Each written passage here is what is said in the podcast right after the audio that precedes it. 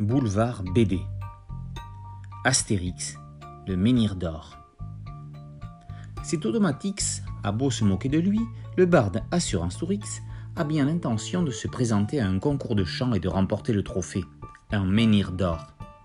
La compétition a lieu au fin fond de la forêt des Carnutes. Astérix ne veut pas lui laisser prendre le risque d'y aller seul, d'autant plus que s'il chante aussi faux que d'habitude, on ne voit pas ce qui changerait. Les membres du jury sont capables de le massacrer. Armé d'une gourde de potions magiques pour Astérix, Obélix n'en ayant pas besoin, le trio de Gaulois quitte le village pour se rendre au concours sur une route parsemée de brigands et de romains. Récit publié en 1967 sous forme de livre-disque, Le Menhir d'Or est une histoire originale qui n'avait jamais connu d'autres publications. À la grande époque, les 33 tours de chez Philips étaient le moyen d'évasion pour les enfants qui ne connaissaient ni les tablettes, ni les vidéos, ni tous les supports omniprésents dans la société des années 2020. Ces grands disques faisaient la part belle aux illustrations. Pour l'occasion, Uderzo en avait réalisé 13, en plus de la couverture.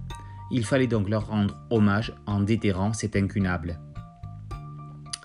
Avant sa disparition, en mars dernier, le dessinateur a supervisé la réalisation de cet album.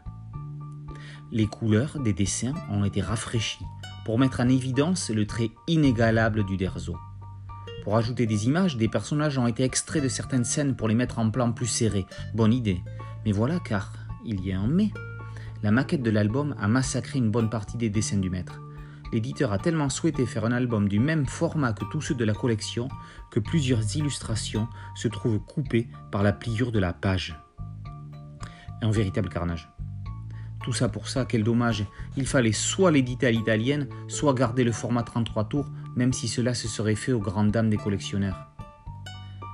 Il n'en reste pas moins que sans ce travail, on n'aurait jamais redécouvert cette histoire. Rendons justement à César ce qui lui appartient avec une pointe d'émotion, sachant que ce livre restera le dernier sur lequel Uderzo a travaillé. Astérix, le menhir d'or par Uderzo et Goscinny est paru aux éditions Albert René.